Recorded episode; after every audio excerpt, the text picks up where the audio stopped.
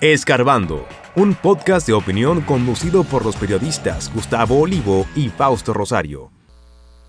Junta Central Electoral le reconoce el partido al estadounidense Ramfis Domínguez. ¿Qué dirán los nacionalistas? Leonel no le saque el guante al gobierno. PRM elegirá candidato a la alcaldía por Santo Domingo Este por medio de encuesta. Comienza plan de reforestación con la siembra de miles de árboles en cuencas hidrográficas. Denuncian plan de golpe de Estado contra Gustavo Petro.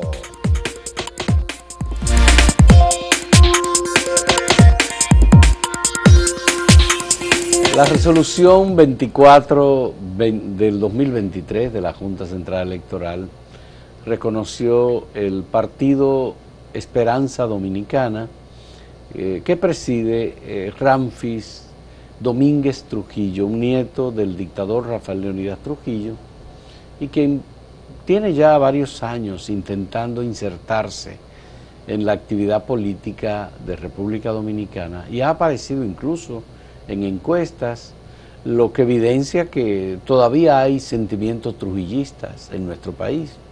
Eh, luego de tantos años que han transcurrido, 70 años, ¿verdad? De, eh, del... No, no, no 70. No, 70 no, son No, porque fue- fue 62. Exactamente. Ya, de- del ajusticiamiento del dictador el 30 de mayo de 1961. Entonces, eh, la Junta aparentemente tomó en cuenta el cumplimiento por parte de ese partido de las normas establecidas por la ley electoral solamente. Eh, nosotros decimos, bueno, es, es probable, aquí hay un, este es un país democrático, todas las actividades están normadas, los ciudadanos de República Dominicana tienen derecho a participar en la actividad política y la Junta no tomó en cuenta que hay, en primer lugar, una ley establecida por el gobierno provisional presidido por la Rafael Filiberto Bonelli, que fue aprobada en mayo del año 1962. Es la ley 5880 que prohíbe explícitamente, tácitamente, el único artículo, tiene un artículo y un párrafo la ley, prohíbe las actividades trujillistas, la promoción del trujillismo por antidemocrático, porque representa una dictadura, Inclusive porque cualquier, cercena la cualquier libertad. loa o alabanza. Cualquier loa, dibujo, alabanza, locución, cartas, incluso, porque habla de eso exactamente, de cartas. Aquí está el artículo. Eh, no, no es ese. No, este ese, ese es otro, Exacto, que otro un- un parte texto breve que- relacionado con la que constitución de la escribimos de, por qué Ramfi, Sí. eh, pese a que le aprueben ese partido, él no puede ser candidato, por lo menos en estas elecciones, ni y sería difícil que en la siguiente, en la del 28. Por lo menos tendría que esperar al año 2032 para aspirar. ¿Por qué? Porque la constitución de la República Dominicana es muy clara. Él es eh, estadounidense de nacimiento. Eh, adquirió, dicen, la nacionalidad dominicana. Lo que establece la constitución es que para que un dominicano naturalizado, que es su caso porque no es dominicano de nacimiento, tiene que eh, 10 años antes de aspirar haber renunciado a la otra nacionalidad. Él no ha renunciado a la nacionalidad estadounidense. Luego que renuncie, entonces tiene que vivir en el territorio de la República Dominicana de manera exclusiva 10 años por lo menos. Suponte que él haga ambas cosas al unísono, que renuncie en estos momentos, por ejemplo, a la nacionalidad norteamericana y que venga y se quede aquí 10 años. Entonces, luego de esos 10 años, que se cumplirían, si estamos en el 23, entonces en el 2033, sí podría aspirar, ¿verdad? Si no lo hace así, es decir, si, no, si renuncia y dura 10 años después de la renuncia de esa nacionalidad, pero no vive aquí, entonces cuando venga tendría que durar otros 10 años viviendo aquí para poder aspirar. O sea que puede ser que él lo haga en 10 años y hace las dos cosas juntas, o tendría que esperar 20 años. Como él tiene 53 años, si cumple el plazo de los 20, tendría entonces 53, 73. Ya. Pero eso en el caso de que y no si, y si lo hacen 10 oye, años, Gustavo, sería 63 años. eso es en el caso de que no existiese la ley o que fue- haya sido anulada, no ha sido anulada, la ley 5880, la, La que prohíbe el trujillismo. que prohíbe el trujillismo. Pero él dirá que él no va a promover trujillismo, ¿verdad? No, pero él ha sido, y nos, yo, por ejemplo, a mí me tocó hacerle una entrevista Sí, a él, en donde él defiende la hidalguía, la belleza como hombre de Trujillo, las bondades No, lo de su pone como un héroe, gobierno. como- como un gran Lo pone patriota. como un gran patriota, como un héroe, Y con, le- un- y- con una popularidad que eran las mujeres las que lo buscaban O sea, un abusador sexual lo a la como bestia, tú sabes. sí. Entonces, yo creo que es importante eh, leer el artículo, el único artículo, y además decir que quienes firmaron esta ley fueron, además de Filiberto Bonelli, presidente en ese momento de la República, y Nicolás Pichardo, vicepresidente de la República, la ley la firmó Monseñor Eliseo Pérez Sánchez, Gustavo que era el arzobispo de Santo Domingo. La firmó Donald Ricabral, Luisa Mía Matió, Antonio Inver Barrera, José Fernández Caminero. Fueron los que firmaron la ley en nombre de las cámaras legislativas, en nombre del Poder Ejecutivo. Y la ley dice muy claramente, toda persona, el artículo 1, el único artículo, toda persona que alabe o exalte a los Trujillo, o su régimen tiránico en alta voz o por medio de gritos, discursos, escritos públicos o epistolares, dibujos impresos, grabados, pinturas o emblemas, se considerará y juzgará como autor del delito contra la paz y la seguridad públicas y será castigada con prisión de 10 días a un año o multa de 10 a 500 pesos oro o con ambas penas En a esa la ocasión vez. era una pequeña fortuna, 500 pesos. Sí, claro. Y el párrafo, para ya decirlo completo, el dispositivo de la ley dice que en iguales penas incurrirán los que formen parte de grupos o reuniones destinados a los fines arriba indicados o los que hagan circular rumores relativos al posible restablecimiento del régimen de los Trujillo por estar este en pugna con el sistema democrático establecido por la Constitución de la República. Hay que decir que en el caso de, eh, que se, él se llama José eh, Ramfi Domínguez Trujillo, hijo de Angelita, eh, que es la hija, fue la hija menor, es la hija menor del dictador. Eh, hay que decir que él es parte de una fundación para preservar lo que ellos dicen, el legado, la memoria de su abuelo, él y una hermana y otros más. De manera que por esa práctica, con esa eh, fundación que hace vídeos, que hace cosas, que cuenta el relato de la historia desde el punto de vista de los trujillistas, ahí entra en contradicción con esa ley. Pero esa Su- gente ha vivido, Gustavo, del dinero del pueblo dominicano que se llevaron los Trujillos. Bueno, este incluso se- en noviembre. Este también tiene problemas porque incurrió en unos negocios turbios aquí con Bueno, el BNB. también O aquí sea, además de eso. le hicieron unos Eh, favores ahí. Lo que dice esa ley es que eh, eh, él podría aspirar, o su- él no, digo sí, él eh, antes de ese plazo podría aspirar a cargo electivo como eh, síndico, senador, diputado y gente de su partido. Quizá ellos aspiren a eso por el momento. Pero eh, lo más probable es que ese partido no saque ni siquiera un 1%. Ahora, Fausto, hay otro asunto. ¿A quién perjudicaría, verdad, la entrada en el escenario electoral de este pequeño partido? O quizás grande, no sé, vamos a ver si la gente lo apoya. ¿A cuáles de las fuerzas principales que están compitiendo para las elecciones de 2024 le perjudicaría? Bueno, ¿quién es? La única fuerza trujillista que existe en República Dominicana es la FNP. No, pero ese es más chiquito que este, yo creo. ¿Tú recuerdas el caso que se dio en Estados Unidos para las elecciones cuando ganó Bill Clinton la primera vez? Con Ross Perot. A un hombre que surgió, un industrial, un empresario, Empresario conservador, muy rico, sí. acaparó un porcentaje de los votos conservadores Y eso hizo que Bush padre no pudiera competir por Clinton y perdiera, pese a que ya en ese momento a Clinton le estaban enrostrando todos los líos de falda que tuvo y esas cosas, ¿no? Sí.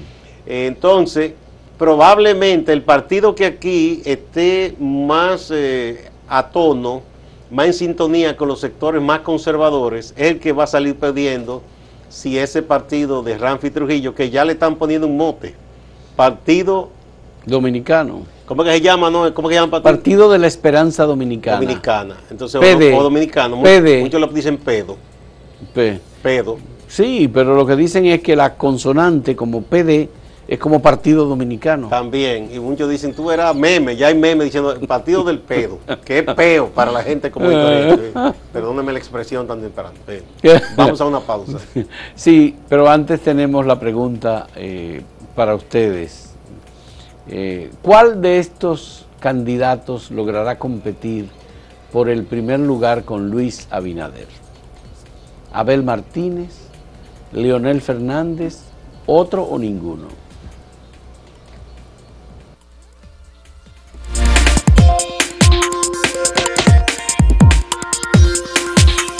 Si quieres anunciarte en este podcast, escríbenos a podcast.acentotv.de.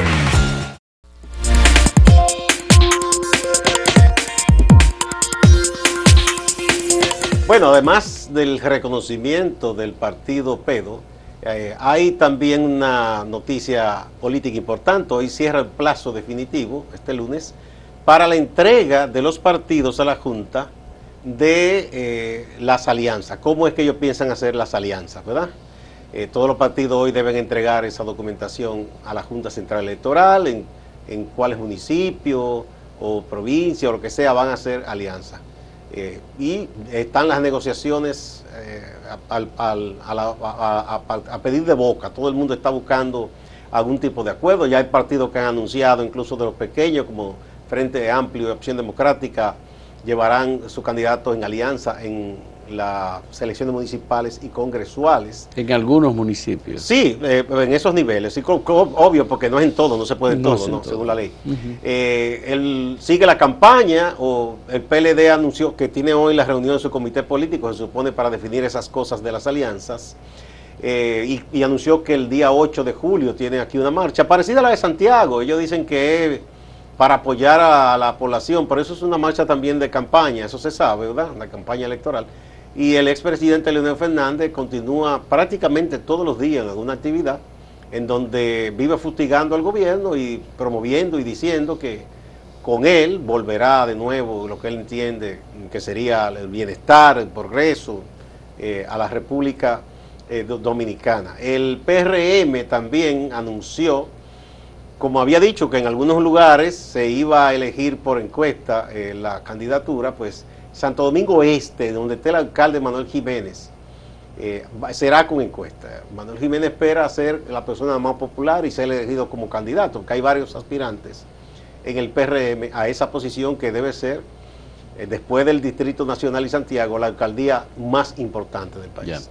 Bueno, lo que va a ocurrir es que en los próximos días eh, la Junta Central Electoral va a abrir el, el periodo oficial de la pre-campaña en los partidos políticos, en donde los partidos van a presentar eh, diferentes candidatos para escoger entre ellos los que, que se van supone que es interna, pero es hacia afuera, que se hace son la las internas, son las internas.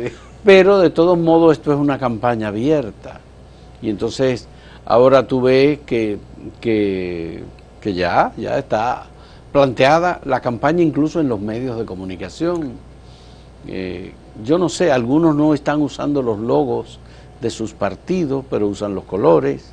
Y tú te das Esa cuenta es una forma de vía- disimular y decir, no estoy en campaña, es una simple promoción personal. No, pero, pero- algunos están haciendo hasta marchas, aspirantes a alcalde, a senadores. Sí. Eh, los que están aspirando a la, a la alcaldía del distrito, por ejemplo, y de los municipios de la provincia, eh, han estado haciendo marchas por los barrios y todo, y Sí, moviéndose. sí. sí. Entonces, esto por supuesto que implica que tanto en el gobierno como en la oposición y el partido de gobierno, el Partido Revolucionario Moderno, está concentrado ya en todo el proceso electoral.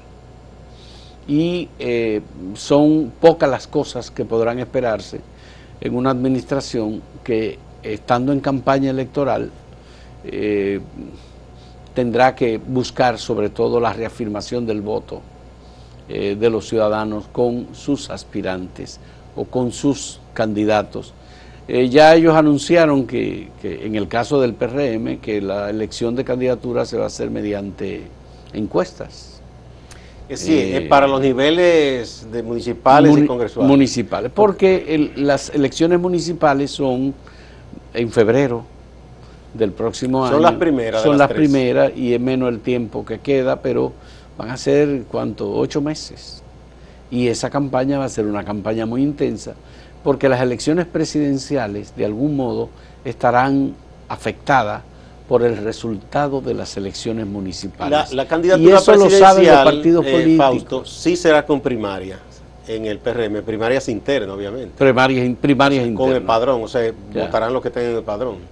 Eh, lo más probable también que de aquí a cuando se ya seleccionen los candidatos, eso pasará en el PRM y en otros partidos.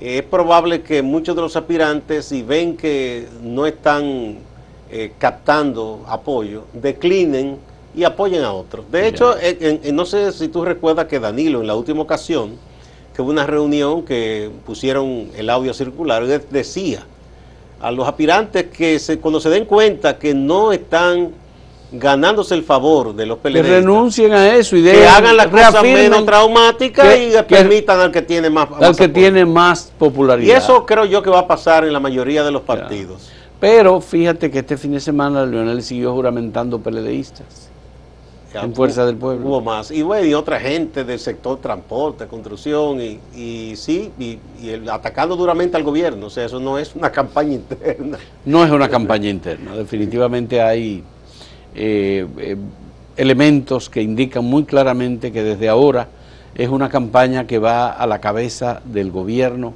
y que va eh, tras un triunfo electoral en, en las elecciones municipales con el interés de eh, reafirmar que es, es, el partido que está en segundo lugar, en este caso eh, tratando de conquistar el poder, eh, con el resultado que tenga en las elecciones municipales. los más vehemente dicen que no, que él está en primero y que va a ganar por amplio margen en primera vuelta. Igual dicen la gente de Abel, porque la política suele fanatizar tanto a la gente que les nubla el entendimiento. Pero es parte del mismo discurso triunfalista que tienen que tener los candidatos, incluyendo los que saben que van a perder. Sí, eh, bueno, yo creo que... Porque ningún candidato puede ir a una elección diciendo que, va, que, va, a perder. Eh, sí, pero en lo que hacen, yo digo, como un ejercicio de campaña, de propaganda, los candidatos principales, porque Leonel no es tonto y él sabe exactamente cómo están sus números, y Abel también pero eh, los que le siguen a veces se fanatizan tanto que se obnubilan y dicen que no, que no, que no. Pero bueno, allá ellos, los, resultados fríos de las votaciones, cuando se deposita ese voto en la urna, entonces dirá quién tenía la razón. Ahora hay una cosa interesante, Gustavo, con esto, y es que si el presidente Luis Abinader va a aspirar, como él va a anunciar próximamente, a, en agosto, ¿qué va a decir? A una, a una candidatura para la reelección, digamos que de algún modo se conoce la, lo que Luis Abinader como presidente ha hecho. Ya Luis Abinader no es el candidato que, pocos conocían, ahora es el presidente de la República tiene que, mostrar, que tiene una eh, gestión de gobierno. Tiene que mostrar realizaciones y tratar de minimizar los, los errores o las promesas no cumplidas y además el equipo de estrategia tiene que atacar a los otros. Eh, en eso el PRM está un poco tímido. Ahora, mi pregunta es, si Luis ya es conocido y es presidente y lo van a juzgar por su gestión de cuatro años como presidente de la República, y Leonel Fernández es conocido, tiene tres gestiones de gobierno. Ellos no, ellos tratan de ¿Eh? resaltar lo que yo entiendo. ¿Tú crees que Leonel es distinto del que fue presidente de la República, el de ahora? Bueno, es distinto que no tiene poder. ¿Cómo que no tiene poder? No, no, no tiene el mismo poder, no es lo mismo. Él tiene una porción de poder, pero no es lo mismo usted tiene las arcas del Estado a su favor. Ah, ya, ya no, tú te refieres a eso, pero digo a obra de gobierno. Ah, no, no, él va, a reiterar que, todo lo que él hizo estuvo bien, que ellos son los que han hecho todo, Y así, eh, yo no sé si eso garantiza que la gente esté votando por ti permanentemente, porque si fuera así, el Partido Reformista no habría pedido una elección, porque era el partido que más cosas construía y hacía, ¿verdad? Eh, entonces, eso no es tan simple como que la gente vea la cosa en blanco y negro. También al que ataca, también lo atacan y le van a sacar cosas negativas de su gobierno. Pero está claro que sí. Eso es así, eso no es tan simple. Bueno, vamos a la pausa y de nuevo a recordar el sondeíto de este día. A propósito, eh, ¿cuál de estos candidatos piensa usted que logrará competir por el primer lugar con Luis Abinader? Los dos de oposición principales y otros, ¿verdad? Abel Martínez del PLD, Leonel Fernández de Fuerza del Pueblo, otro o ninguno.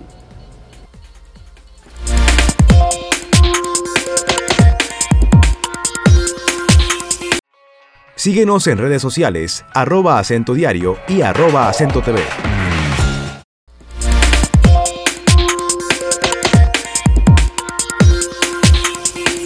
Veamos los datos recibidos de parte de las personas que han respondido a esta pregunta. De cuál de estos candidatos logrará competir por el primer lugar con Luis Abinader el 49.52% dice que Leonel Fernández. Hay otro o ninguno que dice que es 33% que dice que otro o ninguno. Y un 17.14% dice que será Abel Martínez que va a competir con Luis Abinader. Eso es en el portal. Vamos a Twitter a ver cómo la gente ha opinado, ¿verdad? Aquí en Twitter, eh, Abel Martínez tiene la ventaja. El 71.9% piensa que Abel Martínez es el, que va el candidato a vencer frente a Luis Abinader en la próxima elecciones. En segundo lugar, Leonel Fernández, 21.6%. Y en tercero están los que opinan que otro ninguno, 6.6%. Bien, veamos en YouTube cómo es el resultado. Eh, aquí vuelve a ser Leonel Fernández, el 55% piensa que será Leonel Fernández quien compita con Luis Abinader por el primer lugar, seguido de otro o ninguno, un 28%, y en tercer lugar aparece Abel Martínez con un 17%. Bueno, vamos ahora a ver los comentarios. Darían F dice, es que Leonel pasó a la historia, Abel está más dispuesto que él. Jorge González dice, Luis no tiene competencia, cuatro más y luego hablamos. Dice Di Arturo, dice, yo creo a mi entender que estas pueden ser las últimas elecciones para Leonel. Si no las gana, su degate político seguirá creciendo y su tasa de rechazo también y Luis Abinader gana como quiera. Enércido Familia dice, es muy difícil competir con el actual presidente Abinader, ya que lo ha hecho bien y la mayoría del pueblo dominicano así lo ha expresado en las mediciones que se han estado realizando desde hace más de un año. Bueno, pues esos son así unos comentarios y los datos de que disponemos. Vamos a pasar ahora a Máximo Laureano que está en Santiago y nos tiene un reporte de las notas más importantes ocurridas en las últimas horas. Adelante Máximo. Gracias compañeros, saludos. Iniciamos con justicia.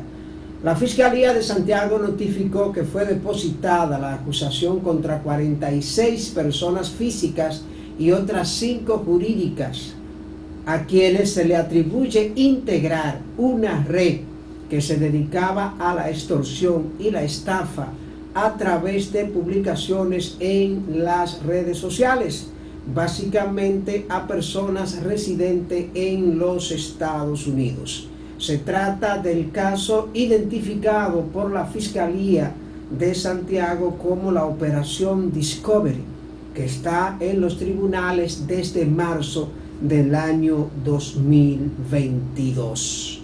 La Fiscalía de Santiago habla de que se trata de un expediente muy fuerte que reúne unas 750 pruebas documentales, entre otros elementos probatorios, que las autoridades han dicho que lo hace un expediente infalible.